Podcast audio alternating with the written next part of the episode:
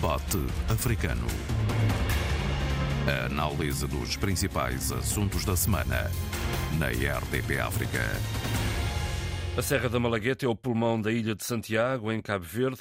Lado alto, nos dias claros, contemplam-se as costas ocidental e oriental da ilha. Nos dias invernosos, o nevoeiro mais parece um bloco de betão. Este fim de semana a tragédia chegou à Serra com um incêndio florestal que devorou dezenas de hectares de verde e provocou um acidente mortal com uma viatura militar que apoiava uh, no combate às chamas. Agora, questiona-se o estado de exaustão das nove vítimas mortais e dos mais de 20 feridos e também o estado mecânico da própria viatura e a obrigatoriedade do serviço militar em Cabo Verde.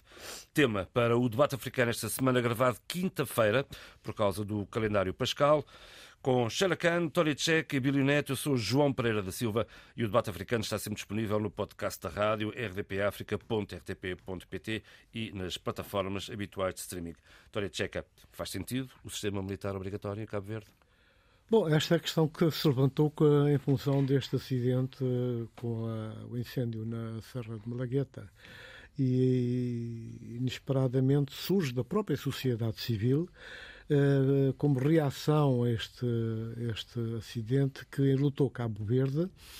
São oito militares que foram vítimas do, do incêndio da Serra de Malagueta e realmente colocou-se de imediato, ou levantou-se, se leu à volta da, da, do serviço militar obrigatório.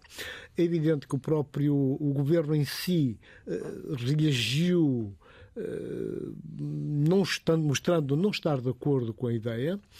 Eh, entretanto, outras formações políticas, como o PICB, que é o principal partido da, da oposição, que já foi governo, eh, pediu uma reflexão séria, aprofundada sobre esta matéria, de forma que, portanto, se possa pensar melhor no que diz respeito à proteção civil e também que se criem as condições para garantir maior segurança, maior apoio às forças uh, da sociedade civil que se dedicam à proteção da, do ambiente e da própria sociedade.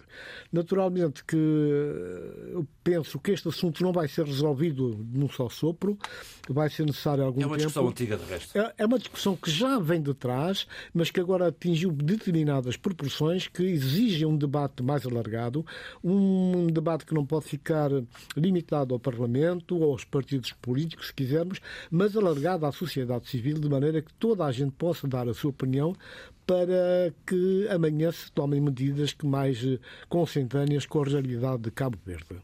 Provavelmente resta um debate, Xelacan, que não, que não pode ser feito a quente.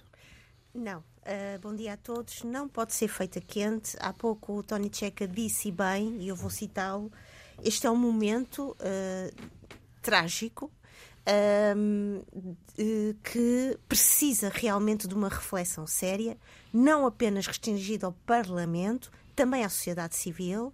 Faleceram uh, oito militares e um civil, portanto já são nove. Uh, importa aqui também referir o seguinte, e que nós temos que uh, ter em conta é que perdemos pessoas, perdemos uh, uh, um, gente da sociedade civil, gente que trabalhava para a salvaguarda da segurança, neste caso ambiental, e é importante também referir aqui o apoio o apoio não apenas social que o governo já declarou manifestamente às uh, famílias, uh, aos familiares das vítimas mortais, mas acima de tudo, e isto até requer uma grande uh, preocupação da nossa parte, porque também temos vindo a acompanhar outros exemplos noutros países, a questão do apoio psicológico, porque vai ser necessário este apoio psicológico, vai ser necessário uma reestruturação das vidas destas pessoas que perderam os seus familiares, e não foram só familiares, foram colegas, foram amigos, e acima de tudo, é lamentável para as nossas sociedades africanas nós termos que nos empurrar uh, e, para, e nos exigir este tipo de reflexões no momento das tragédias. Era importante que, eh, que ocorresse alguma precaução, alguma antecipação no tempo, quer no tempo temporal, quer no tempo social, quer no tempo do debate público, para que estas situações não ocorressem. Eu estou a pensar em Cabo Verde, também estou a pensar também nas outras nossas sociedades africanas que, efetivamente, e daqui a pouco vamos falar na questão da cólera, que precisam de uma metodologia de antecipação para que não, não hoje nós estivéssemos aqui a lamentar as vítimas, nós estivéssemos aqui a lamentar os familiares e nós estivéssemos aqui a lamentar uma série de situações que vão logicamente ocorrer. Importa uh, dizer que uh, o próprio governo vai apoiar aqui com 316 mil euros, uh, tem aqui um plano de recuperação de, desta área devastada, mas a verdade é que não obstante todo este plano de recuperação, não obstante todo este apoio solidário, fraternal, ao nível das famílias, mas há uma situação de luto. E nós sabemos que os lutos são uma experiência humana que duram no tempo e que envolvem muitas vezes não só o apoio pecuniário, mas também envolvem outro tipo de apoios e que esse tipo de, de, de, situação, como disse há pouco, requer, e vou voltar outra vez ao pensamento inicial, uma metodologia de trabalho e de antecipação. Particularmente em meios pequenos, como é o caso em que toda Exatamente. a gente se conhece. O Tony quer entrar mais eh, uma pouco, mas deixe-me só chegar ao Abílio, se, se entretanto quer eh, dar alguma chega a este tema. Não, não há muito que eu possa acrescentar, a não ser dar as condolências a, a, às famílias, eh, dar as condolências também aos amigos, aos seus próximos e a toda a gente envolvida no, nessa situação. Naturalmente, terminou por ser uma situação eh, trágica. Duas notas, eh, rapidamente, e eu não me vou alongar muito mais, porque, exatamente por essas duas notas. A primeira nota tem que ver com o facto de ficar à espera. Eh, com alguma tranquilidade, porque aqui momentos destes exigem essa tranquilidade, eh, exigem de facto essa abordagem tranquila, eh, do, dos relatórios eh, oficiais sobre, eh, sobre a situação. Porque será, na minha perspectiva, e aqui entra o segundo ponto, destes relatórios que melhor se compreenderá a possibilidade de aprofundar, aprofundar ou até se calhar criar de raiz, porque deu para perceber que houve aqui alguma, algumas nuances daquilo que vem nas notícias, que tem que ser naturalmente melhorado, que é para, para, para evitar esse tipo de, de acontecimentos, que é a questão eh, da metodologia de antecipação que a Sheila eh, fazia eh, referência. Quer dizer, temos que criar todo um quadro de prevenção que tem que, hum, a partida, estabelecer padrões de comportamento e padrões de certificação, portanto, de excelência na ação de todos os organismos envolvidos, desde os militares, que são chamados em casos extremos para, para, para acudir a situações eh, também extremas, mas que têm que estar envolvidos até do ponto de vista da Estratégia Nacional de, de, de Segurança defesa. ou Estratégia Nacional de Defesa, têm que estar mesmo envolvidos e, e, e absorvidos hum, de mais eh, meia dúzia de competências que são competências vocacionadas para, para responder a situações eh, que resultam eh, naturalmente de, eh, de eh, de coordenação da, da, da, da, da sociedade civil, ou se quisermos, do lado civil da sociedade. E eu não tenho a certeza uh, que tudo aquilo que eu estou a dizer será certo ou será errado. Depois eu peço, pedirei aos uh, amigos cabrilianos que me, que, me, que me corrijam, mas não tenho tanta certeza que essa articulação uh, formal, institucional, mas também de comportamentos e de procedimentos que esteja assim tão afinado no sentido de tornar válido uh, a necessidade dos militares também intervirem em, em situações extremas uh, de proteção civil. Era isso que eu queria dizer e eu vou esperar pelo relatório exatamente para perceber uh, onde, que falhas poderá haver, e isso olhando para o caso de Cabo Verde, mas também para projetar para, para os nossos outros países, não é? porque eu tenho defendido aqui recorrentemente que os militares hoje não podem ser só militares, tem que ter outro tipo de ocupações úteis, eh, eh, mesmo que sejam úteis do ponto de vista de respostas excepcionais ou emergenciais, se quisermos, mas que devem estar absolutamente alinhados do ponto de vista dos procedimentos, do ponto de vista também de, da visão, com, uh, com o resto uh, da cidadania e o resto da sociedade civil, ou dos civis uh, que fazem sociedade, como disse há bocadinho. Ok, como disse o Abílio, tem que se tomar uma série de medidas. Agora, a questão que se coloca aqui, uh, há dois aspectos importantes. Um deles tem a ver com uh, a ruptura que este assunto, este trágico e lamentável acidente, já provocou naquilo que é uh, a constelação política de Cabo Verde. Nós encontramos vozes no interior do MPD que se insurgem contra o serviço militar obrigatório, de uma forma clara e dura. Encontramos no PSGC também gente que já avançou com ideias de, de se pôr de lado a ideia da continuação do serviço militar obrigatório. Agora, e isto tudo sobre quê? Sobre que o, o partido do governo, do, no governo, o NPD, já disponibilizou verbas para apoiar a família enlutada, as famílias enlutadas. Agora, há uma coisa que não é possível as pessoas, as vidas que se perderam estão perdidas e é preciso criar as condições para que, doravante, possa, possa haver a, a tal discussão aberta, franca, e que vá para além de, das sensibilidades políticas e que se possam tomar medidas preventivas que funcionem.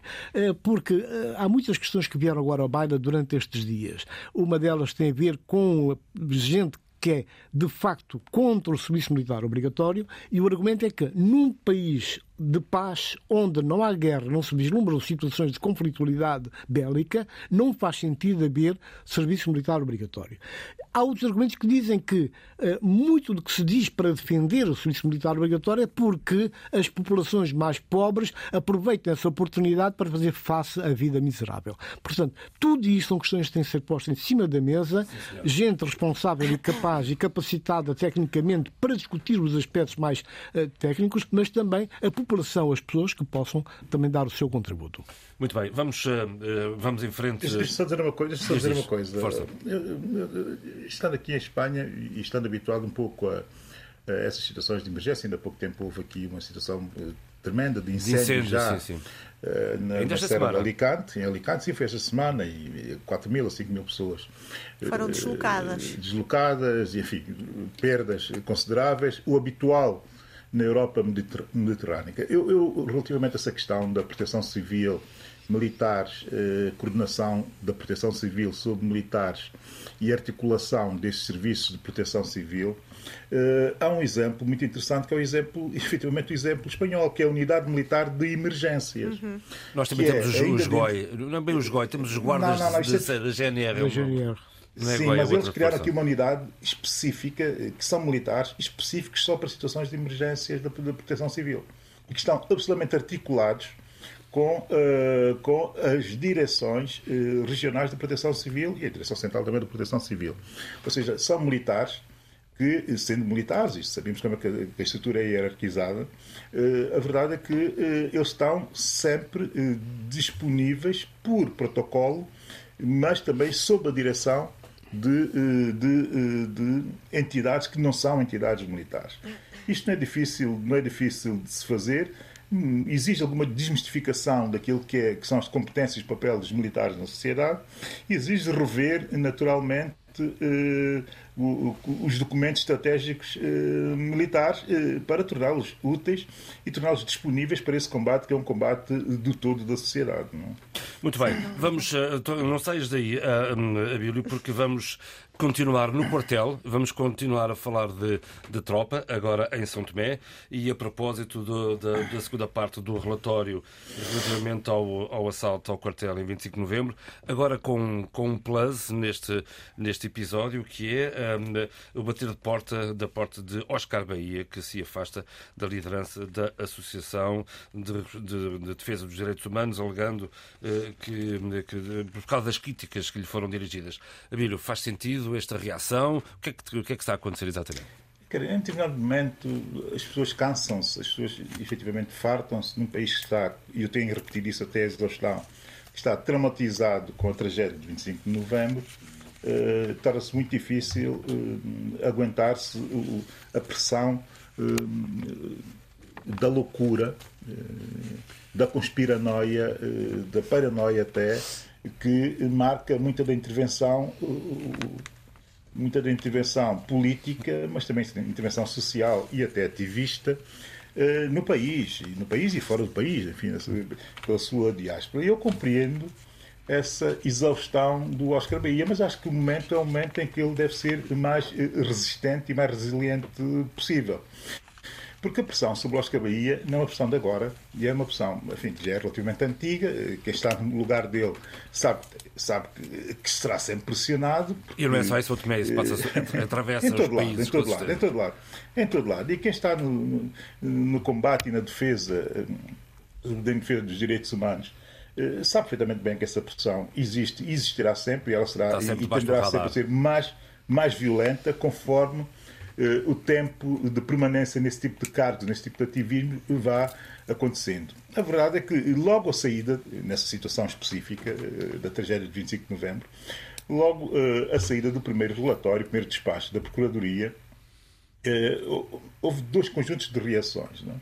Os negacionistas, enfim, eh, que permanecem ainda e permaneceram ainda naquela altura, se bem que eu desconfio que muitos deles nem sequer tenham lido o despacho, enfim, isso é uma desconfiança uh, minha, mesmo até aqueles mais intelectuais não leram o despacho na totalidade e pronto, continuam numa espécie de enfim, conspiranoia, dá nisto, né? que é acreditar em algo que não se, não se leu, em algo que se inventa, enfim, nas fake news, como, como, como a extrema-direita costuma fazer. Depois, do outro lado, depois, do outro lado, aqueles que leram e que analisaram e que sabem o que, é que são direitos humanos e que sabem o que é que é o Estado de Direito e que reagiram de acordo com, com, com, com aquilo que leram. E o Oscar Bahia foi um dos que fez essa leitura e que caiu no erro, se calhar, isto não é erro nenhum, mas enfim, diria que se, pelos seus adversários caiu, enfim, não, pelos seus adversários seria o erro, mas eh, do meu ponto de vista não é erro nenhum, ele fez aquilo que tinha que fazer. Foi uma saturação, ó Abílio, não Satur, foi cham... saturado, cansado de. Sim, foi, chamado, foi chamado a TVS para comentar o, o, o, o despacho e comentou tudo que estava no despacho. Eu via o comentário dele, uhum. comentou rigorosamente uhum. tudo e não escondeu nada.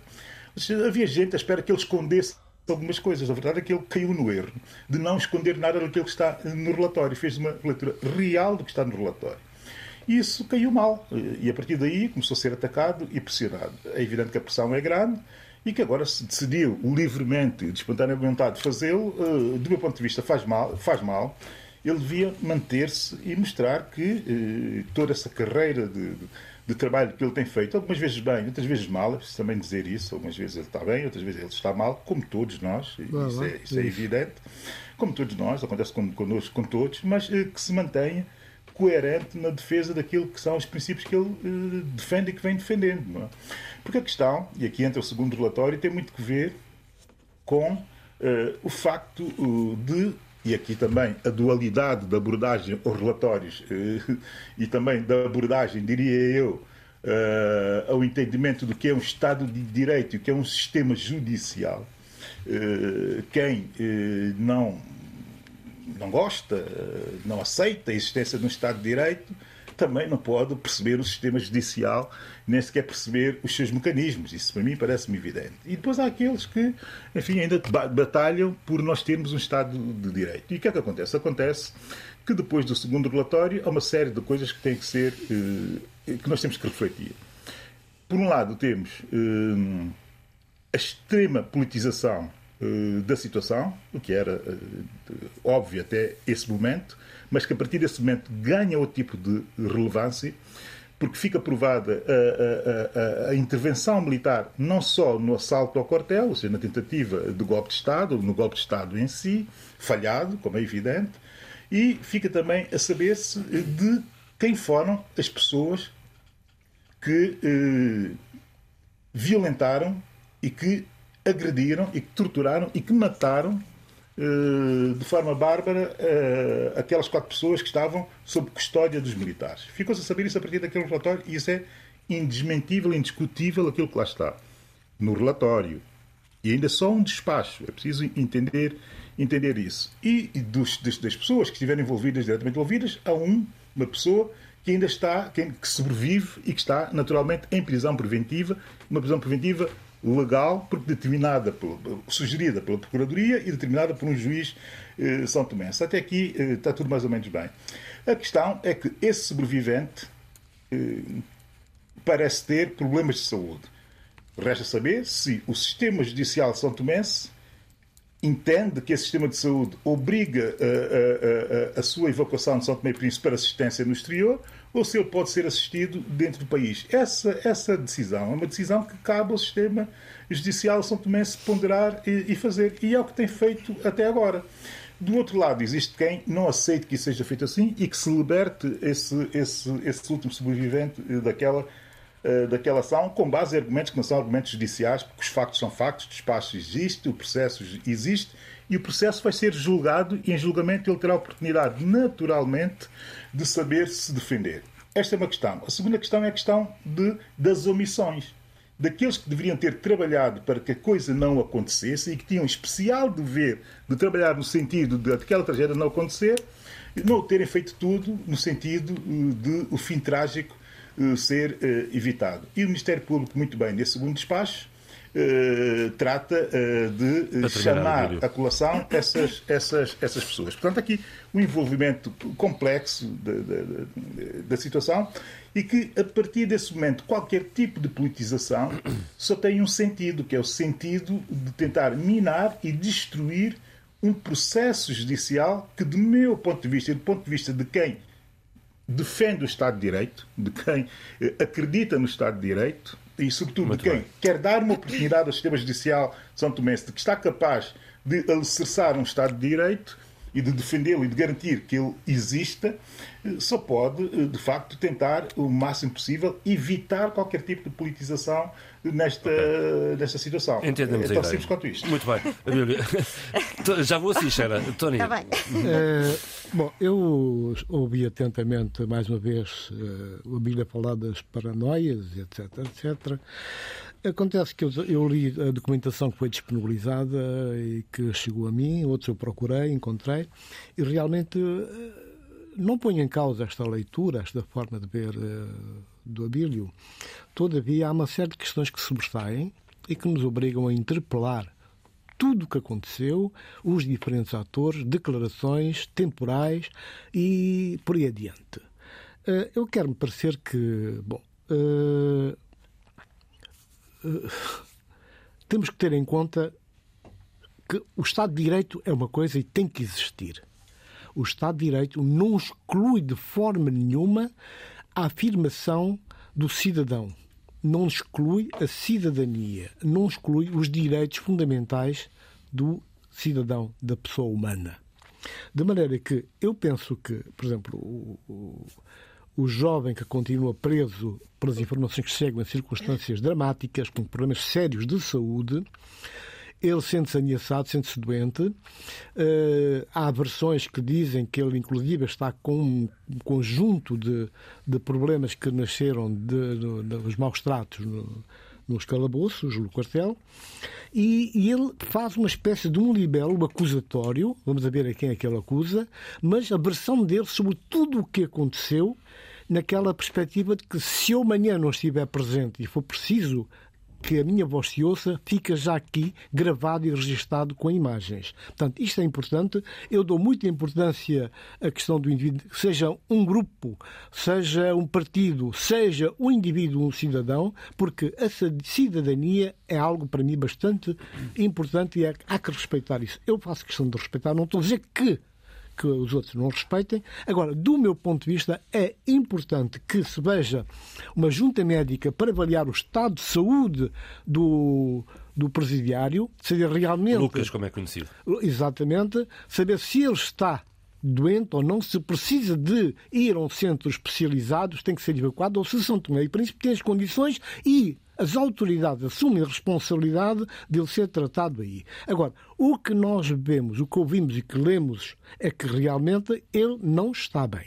E eu penso que nenhum processo num país democrático, num, que, portanto, possa continuar nessas condições, se for essas realmente as condições que ele tem ou que não tem para se manter vivo e em condições de dar o seu depoimento em liberdade dentro daquilo que é, portanto, um, um espaço onde a lei, o direito, é, é, é o elemento máximo para se tomarem decisões finais. Espera, quer dar mais chega antes de passarmos muito, ao tema muito, seguinte? Muito, muito. Uh, porque eu acho que este caso uh, do Lucas também, que é o seu nome original é Bruno Lima Afonso, Lima Afonso. Uh, precisa da nossa reflexão, como dizia há pouco o Tony Checa quando começámos o nosso debate, muito séria.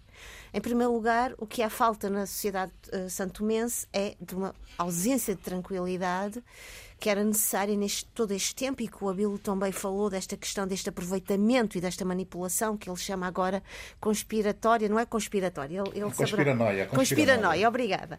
Uh, mas eu acho que devíamos ir ao, ao, ao caroço da questão. Uh, porque é que Oscar Bahia está a querer sair do seu lugar de 20 anos como Presidente da Associação dos Direitos Humanos Santo, uh, Santomense. É que uh, Oscar Bahia foi enxovalhado uh, porque quis e quer uh, tomar conta do, da situação de, de saúde do Lucas, que está, que é foi o único sobrevivente dos, dos civis que estiveram envolvidos nesta situação de 25 de novembro.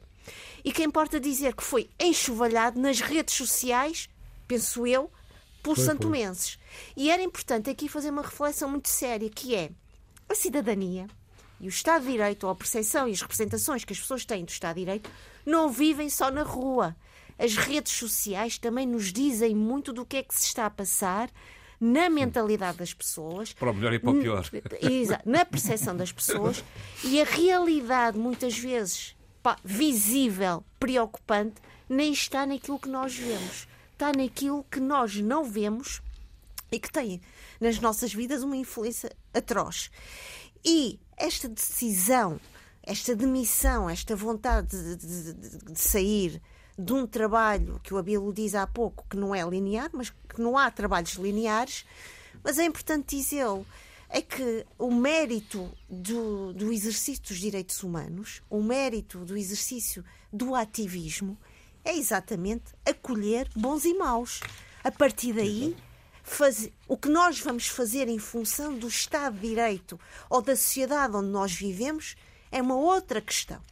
Mas aqui importa realmente refletirmos sobre quantos países temos dentro de nós. E este país que está a viver, que está a respirar, que está a pulsar de uma forma até hedionda e muito feia nas redes sociais, deveria ser uh, análise, atenção, não só dos nossos analistas, não só dos nossos estudiosos, mas também, como há pouco o Abilo dizia bem, da nossa cidadania. Porque foi esta cidadania que está a passar, que está, que está a viver, a respirar nos, nas, nas redes sociais, que, de certa maneira, está a ter aqui, aqui uma força muito uh, grande, uh, incisiva, eu até diria pouco democrática, que leva, e aqui, se me permitem, eu vou citar as próprias palavras de, de Oscar Bahia, em que ele dizia: A minha luta de 20 anos pelas causas da defesa e promoção dos direitos humanos e pela paz social chegou ao fim.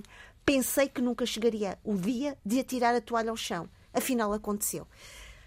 Ora, deixa-me só dizer uma coisa, Abel, termino já e depois uh, falamos, uh, depois uh, interagimos. Sim, sim, sim, sim, Eu acho que era importante aqui também dizer isto. Uma das grandes características e, não, e de, de, ativistas e de todas estas pessoas que acolhem e abraçam a, a, luta pelos direitos humanos é exatamente esta característica da resiliência, da capacidade de sacrifício e de sobrevivência.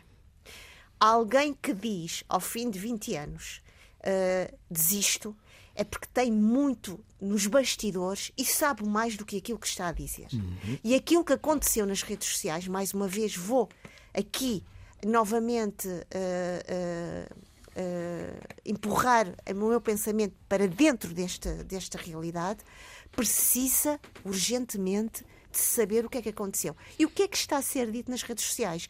Isto não acontece não só no caso de Santo Tomé e Príncipe, acontece também nos nossos outros países, aconteceu também em várias situações do mundo. E os estudos, não quero aqui ser académica e investigadora, mas era importante também trazer isto para o nosso debate. Vários estudos com grande importância e relevância têm mostrado e têm chamado a nossa atenção para a necessidade de olharmos para estes conteúdos das redes digitais.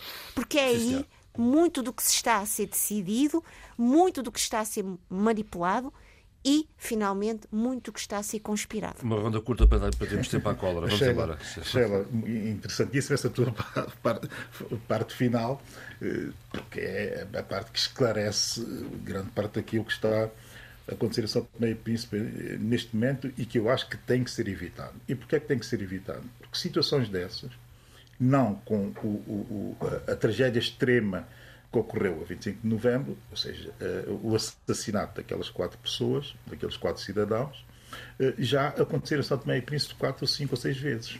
E nunca houve um julgamento, nunca resultou de um julgamento, nunca foi possível a justiça agir sobre os perpetradores desses momentos de tentativa ou até de conseguimento de rupturas uh, constitucionais. Uhum. Já vimos isso. E temos resolvido isto sempre a tentar uh, e a permitir que, que arautos da conspiranoia se sobreponham a arautos, digamos que, da defesa do Estado de Direito, não era dissecional em defender-se do Estado de Direito. Uh, dissecional existe é, em viver-se de conspirações e, e, nós temos vivido dessas conspirações e da uh, sobreposição uh, dessa ideia da conspiração em todos esses factos que aconteceram na, na, na, nossa história recente, já da nossa história democrática, já nem sequer vou a da, a da, a da Primeira República, só falo destes, desses últimos 30 anos, e nenhum dos casos uh, foi, julgar, foi a julgamento, nenhum dos casos foi sequer eh, se abriu um processo judicial eh, para nestes casos. O que é que aconteceu? O que é que, o que, é que tem vindo a acontecer?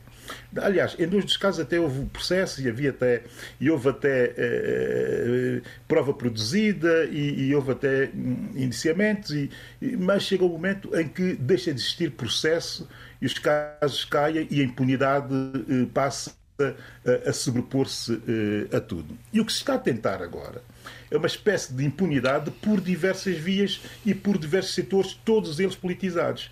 Existe a via de aproveitar o facto uh, de, um dos, de um dos detidos em prisão preventiva legal, volto a repetir, prisão preventiva legal, e que está sob a custódia do Estado São Tomense, alguém a quem está a ter a responsabilidade de tratar e responsabilizar-se pela saúde dessa, dessa pessoa e pela dignidade dessa pessoa. Portanto, confio que o Estado de São Tomé, aliás, até porque ouvi a Ministra da Justiça fazer declarações nesse sentido, e ela não costuma ser leviana a assumir responsabilidades.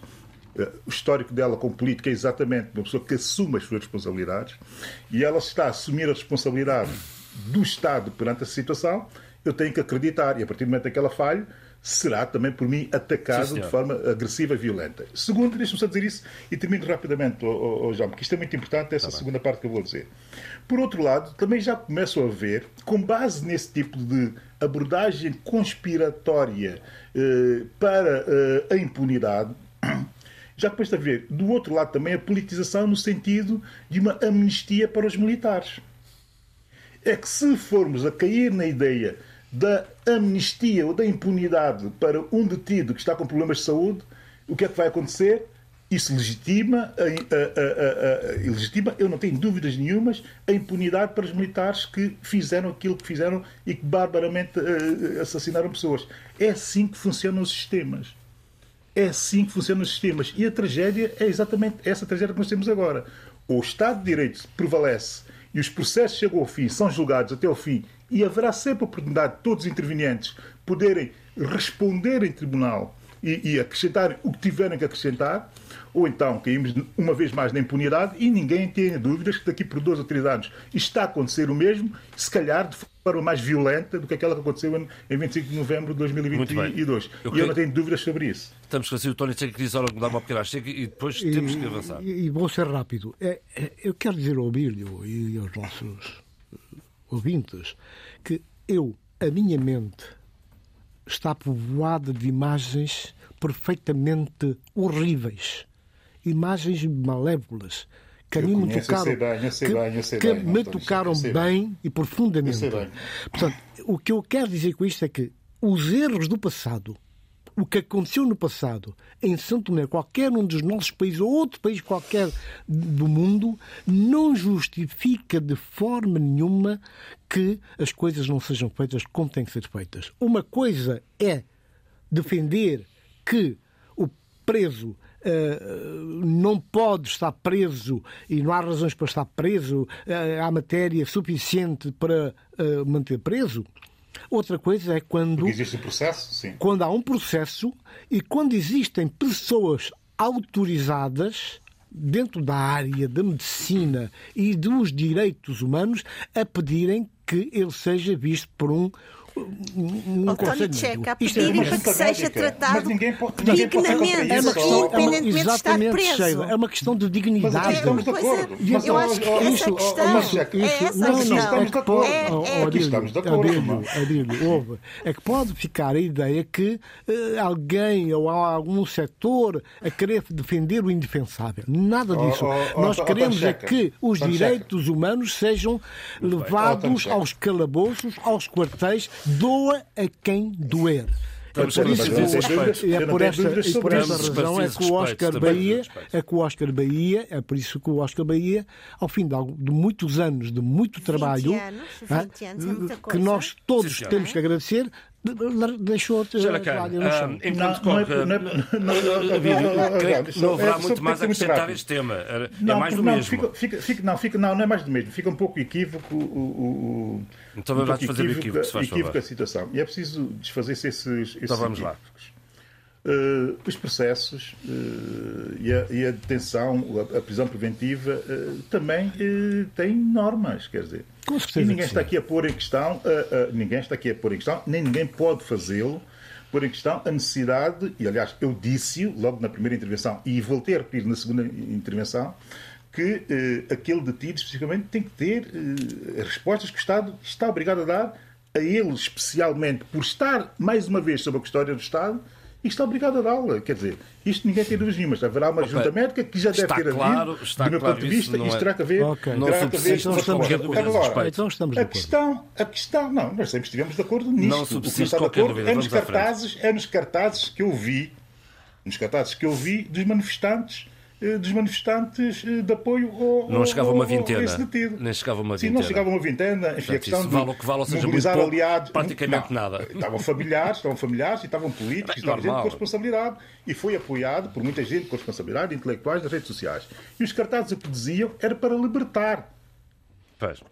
muito bem, e estamos ninguém pode pôr isso em causa porque eu vi os cartazes os cartazes são públicos Sim, senhor. Não vamos aqui estar a iludir-nos uh, uh, à volta disto. eu conheço muito bem o meu país e sei bem que, do outro lado, os que estão a pedir já estão a pedir já a imunidade para os militares, eu sei bem como é que as duas coisas se juntam e como é que as duas coisas se fazem. Xaracana, enquanto corre uma... Estamos esclarecidos. Enquanto corre uma campanha de vacinação nas zonas mais afetadas pela cólera, ali na zona centro de Moçambique, o número de vítimas não para de subir e, de resto, eh, isto vai destapando as fragilidades várias com que se depara a população daquela região. Xara. Uh, eu quis trazer este, este assunto para o nosso debate africano por duas razões. Primeiro, para percebermos a, a, exatamente aquilo que disse João Pereira, as fragilidades. Mas essas fragilidades que já têm sido uh, com tanta antecipação uh, assinaladas pela Organização Mundial da Saúde, pela Unicef, pela Cruz Vermelha, pela Organização dos Médicos Sem Fronteiras e ainda recentemente uh, estivemos e, e continuamos a, a, testemunhar os surtos, o surto terrível de cólera no Malawi uh, Moçambique sai de, de uma situação de, de, de uma tempestade, a tempestade Freddy. Uh, os casos de cólera continuam a aumentar, ou têm aumentado, são quase 600 diários neste momento. Estamos com 8 mil casos de cólera uh, em Moçambique, nomeadamente no, no, espaço em que foi mais afetado, que é na província da Zambésia. Sim, e os números não param de subir. Os, mas também estamos a falar aqui do Niassa, da Sofala de Teta. Sim, sim. Aqui a preocupação é esta é exatamente há pouco, quando estávamos a falar o caso de, de, de, de Cabo Verde, é esta procura desta metodologia para trabalhar sobre isto. E a verdade é que o Observatório uh, do Cidadão para a Saúde fala muito escassez de vacinas, escassez de, de, de contingente humano uh, preparado para trabalhar nestas áreas. Acima de tudo, também, e isto foi muito interessante, o representante da, da, da Organização Mundial da Saúde, que foi entrevistado esta semana uh, na STV, falava de uma coisa que eu acho que era importante, que é não só o comportamento humano relativamente a estas situações, a escassez de água e também o excesso de água, mas poluída, a falta de saneamento, mas, por outro lado, algo que me chamou a atenção e que, logicamente, me catapultou para a situação do, do Covid-19 foi que Uh, o, o, a, a, a, produção de, de, vacinas para a cólera não é um, um mercado lucrativo. Uh, os laboratórios não têm muito interesse porque não é um mercado lucrativo e, portanto, a escassez desta vacina é algo que se sente muito. Por mais que o governo moçambicano tenha iniciado uma campanha de vacinação uh, desde março que, vai cobrir ou cobriu 700 mil casos, o que é que isso significa num país daquela extensão? Que é uma das questões, uma das variáveis que foi exatamente uh, logo, logo ao início sinalizada pelo representante da Organização Mundial da Saúde, que foi a extensão geográfica. Mas também era preciso também chamar aqui para a nossa reflexão Uh, uh, que é hoje a palavra, a expressão-chave deste debate, acho eu, que é perceber também como é que os laboratórios, como é que também o mundo que está relacionado com toda esta situação, que é o mundo do mercado uh, de, de, de, produção de, de, vacinas, vê estas situações. Porque lembremos, em comparação, como é que foi os laboratórios de várias universidades e não só dos países que estiveram logo e que quiseram logo ajudar na produção da vacina para a Covid-19, não é? Uhum. E, e a, com, a, competição que foi, e nós todos nos lembramos, e as melhores universidades, os seus melhores laboratórios estiveram aqui todos de mão arregaçada para criar realmente mecanismos de apoio, mecanismos de apoio que vieram também destapar a capacidade e a musculatura financeira e económica de países que tinham possibilidade de comprar uh, uh, essas vacinas e de, uh, e de trazer para, para os seus países maior número de vacinas.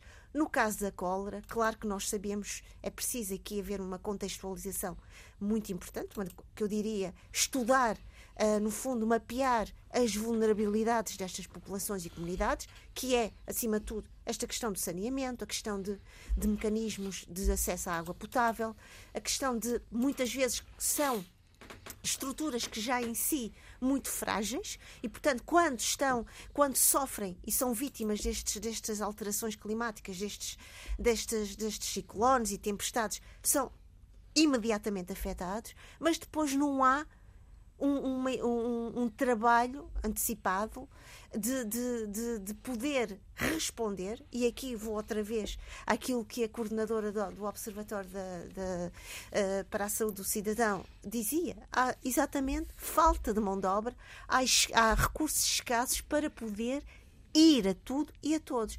E muitas vezes, logicamente, há uh, uh, várias, as várias personalidades das políticas uh, mais relacionadas com a saúde dizem é preciso, é preciso a população, o próprio presidente de Filipe News dizia ao povo, vocês tenham cuidado, vocês tenham a higiene pessoal. Pois, mas quando toda a estrutura montada, que é uma macroestrutura, não está preparada e não influencia e não corresponde para dar à cidadania, como nós estamos aqui a falar, a possibilidade de uma resposta imediata, não podemos pôr nos braços da cidadania eh, desprovida de recursos essa responsabilidade. E eu penso que, neste caso, a cólera não é só uma questão de saúde, mas também é uma questão de uma dimensão sociológica, de uma dimensão política que aqui deveria ser debatida e que tem de ser debatida ao nível inter, transversal na sociedade moçambicana. Muito bem, Sheila, vamos, hum, vou perguntar agora aqui ao Tória Tcheca um, relativamente ao que a, a Guiné-Bissau uh, e o acordo pré-eleitoral estabelecido entre o PAIGC e depois a União para a Mudança, a coligação com o PDU ajuda e mais um ou outro partido, mas não inclui o PRS, que assim talvez pudesse fazer aqui a diferença. Portanto, há, há duas coligações hum. que já, já apresentaram toda a documentação para efeitos eleitorais. Há uma primeira grande coligação que é maior, que é a PSGC-CE, portanto, são cinco grupos, formações políticas que se juntaram para, uh, para, para as eleições. Uh, era previsível, falava-se muito na participação do PRS, partido do Cumbaialá, que uh, depois de várias concertações, de vários diálogos, encontros, troca de informações e argumentos, acabaram por ficar ficou só esse grupo, de, só, que já é bastante, são cinco formações políticas. O PRS vai às eleições sozinho vai às eleições sozinho, portanto, mas deixem aberta a possibilidade de um acordo pós-eleitoral que possa ajudar, portanto, na governação. Com quem? Com a ADEMA ou com o PIGC?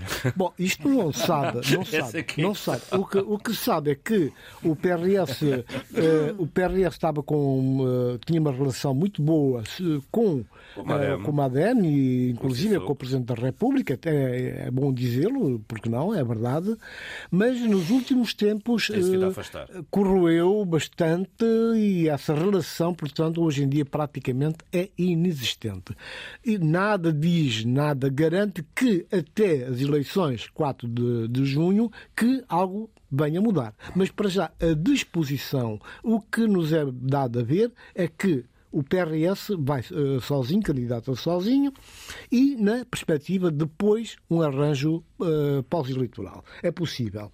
Uh, a outra coligação é mais pequenina, são dois partidos, o PPD e o PNP, que não têm grande expressão, mas pronto, seja como for, é, é uma frente eleitoral e é bom que hajam partidos e que. É a primeira vez, não é? É a primeira vez. E é bom uhum. que hajam uhum. essas formações e essas, eh, essas formas de, de, de, ir ao eleitorado, apresentar ideias e deixar com que outras sensibilidades possam ter acesso, pelo menos a ocasião, o momento de passar as suas mensagens e propostas para que o eleitorado guinense possa possa, de facto, ajuizar da melhor maneira e escolher livremente. O que é importante é que essas eleições decorram na normalidade. Uh, estava tudo a andar, bom, eu sou dos mais céticos, uh, analisando e vendo de fora, porquanto não me parece que a data escolhida, 4 de junho, em plenas época, época das chuvas na Guiné-Bissau, que seja um período aconselhável para uma consulta. Que pode vir a ser adiada esta data? Pode ser tudo é possível, tudo é possível, porque agora há um aspecto novo que foi introduzido, um discurso do presidente Sissoko que dizia que pela primeira vez a Guiné-Bissau ia recorrer aos seus próprios recursos para assumir por inteiro o custo, uh, do, o custo do, do, processo eleitoral. E neste momento, a semana passada, foi assinado um acordo com o FUNAP das Nações Unidas, no sentido da FUNAP, portanto, exercer a sua imagem, os seus corredores e contactos para angariar fundos de forma a cobrir uma parte das despesas que ainda não estão cobertas. Mas a vocação da FNUAP será mais para o recenseamento, não para o processo eleitoral. Não, mas o processo Digo eleitoral eu. depende de tudo. Não é? O processo eleitoral começa com, com, as eleições, com, com, começa com, com, o recenseamento e depois então vai. Mas o recenseamento tem andado eh, relativamente bem, não, pelo menos não tem havido notícias de grandes subsaltos e percalços. A informação, a informa... sim, mas há muita, há muita, eh, por exemplo, o líder do, da União para a Mudança apresentou há três dias um conjunto de, de questões que ferem exatamente o corpo de lei e que ferem, inclusive, portanto, tudo que está concebido do ponto de vista jurídico sobre a forma de organizar e participação eleitoral. De maneira que tudo isso são questões que nos fazem admitir a possibilidade de alguma coisa que possa não vir correr tão bem e que obrigue pronto, o, poder a repensar a questão. Lembramos que este governo que está em exercício foi uh, criado na perspectiva de ser ele a organizar as eleições. E neste momento o governo está um bocado perdido, um bocado desaparecido. Que, que, dizes, que dizes deste processo, deste, desta coligação pré-eleitoral e o que aí vem? Bem, eu digo que essa cultura. Em dois minutos de coligações, muito rápido, muito rápido, porque eu tenho um histórico com, histórico com, com o PIGC relativamente a isso. Não é? Lá então. Eh, já há alguns anos atrás, em umas eleições, eu enfim, pedia encarecidamente o, o PIGC, pretendia liderar, e sabia-se que haveria de liderar o, o, uma coligação pós-eleitoral, que o fizesse pré-eleitoralmente, que era para eh, que a sociedade entendesse de forma clara eh, Exatamente as, o que era. As, as, as, ligações, as ligações do projeto, até onde aquilo é comum, até onde aquilo é dissonante, até onde aquilo é, eh, até onde aquilo é eh, digamos que partilhado por, por todos os membros da coligação, até onde aquilo não é, ou seja, que esse trabalho tudo fosse feito antes e que fosse apresentado à sociedade antes das eleições, mas mais do que isso, e que ficasse rubricado um compromisso entre os participantes e que esse ato fosse um ato público para se perceber que estão todos, uh, de certa forma, alinhados, mas também, mais que alinhados, estão, digamos que, responsabilizados por aquilo que assinam publicamente e com o qual se comprometem, não só entre eles, mas comprometem-se com, com o país. Portanto, eu acho bem. É uma coligação que não, que não apresenta grandes surpresas, no teu ponto de vista. Não, não. Faça o quadro político, político partidário da Guiné-Bissau. Não há nada aqui de especialmente surpreendente. Há uma outra nuance que se entende. E depois há o posicionamento do PRS, que é um posicionamento que pode parecer inteligente, mas também é arriscado.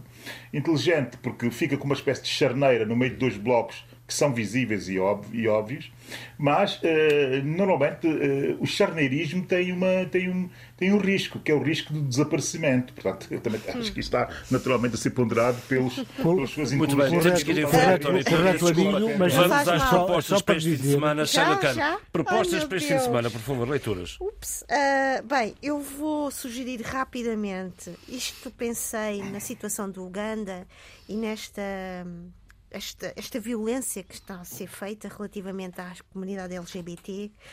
E saiu recentemente um livro de Robert jo Jones uh, Jr., Os Profetas, uh, que fala exatamente dessa.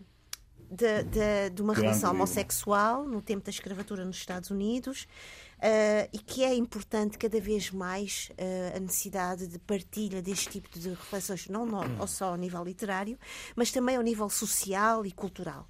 E, e, que, e que, eu pudesse. Um, ouvindo vários ativistas das comunidades LGBT que se reuniram na África do Sul contra esta medida do governo de Uganda e com, com os quais estou ao lado e, e, com toda a minha força e, portanto, proponho realmente esta, esta leitura do Robert Jones Jr., Os Profetas. Um Relativamente a uh, uma exposição fotográfica com o título Revoluções Guiné-Bissau, Angola e Portugal, Fotografias de Uliano Lucas, 1969-1974, de 13 de abril a 30 de setembro de, deste ano, no, Museu, no Museu do Aljube, Lisboa. Finalmente, estamos a falar de ditaduras a todos os níveis. Seria interessante, e é um livro que eu tenho uma enorme vontade de ler, já li várias eh, recensões críticas brilhantes sobre este livro, de Geoffrey Robert, Roberts, desculpem. A Biblioteca de Stalin, um ditador e os seus livros, da editora Zigurat, que tem feito um, um, trabalho excepcional ao nível de publicações. E é importante ver, e há pouco estávamos a falar a questões da, dos direitos humanos, é que todos nós temos, não somos lineares, pelos vistos Stalin, para além deste seu lado, a sua liderança de ditador, era um apaixonado pela literatura e era um, uh, um homem apaixonado por livros. Vale a pena ler este livro. Tória Checa. Uh, eu vou propor uh, a primeira obra de um compatriota meu, que foi até bem pouco tempo, a finais do ano findo, ministro das Finanças da Guiné-Bissau, refirma João Aládio Fadia. Muito grande livro. Que publicou um livro de 542 páginas, uh, O Espelho de uma Vida. Uhum. E O Espelho de uma Vida eh, é uma incursão de Fadia, portanto, no, no, mundo das letras, mas também é uma incursão naquilo que é a história da Guiné-Bissau.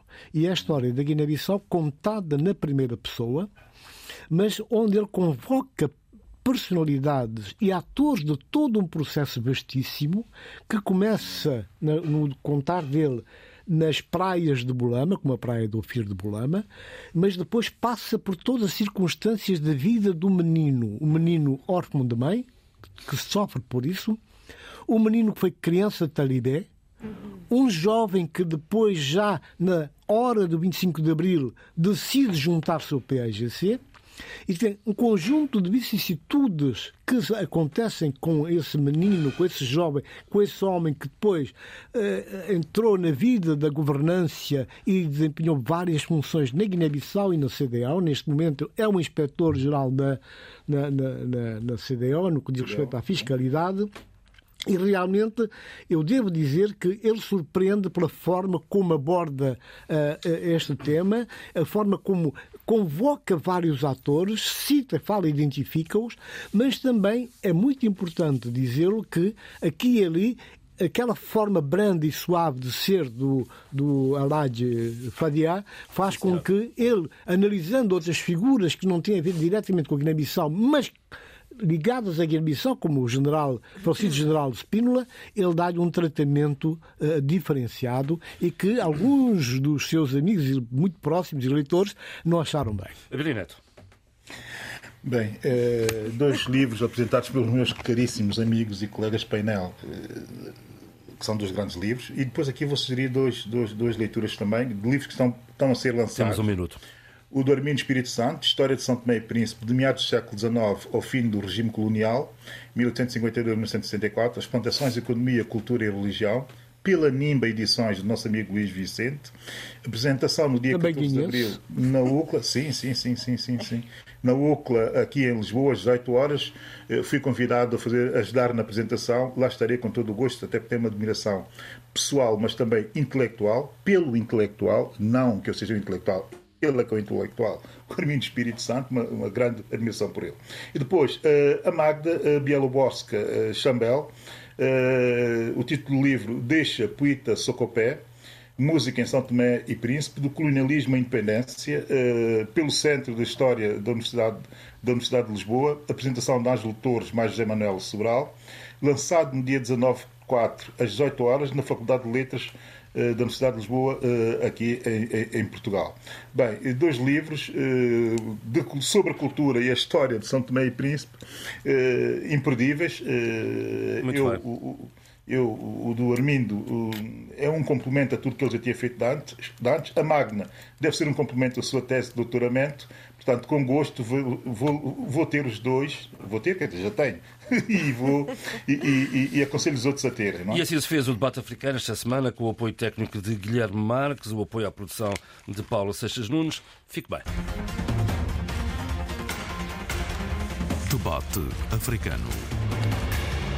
A análise dos principais assuntos da semana na RDP África.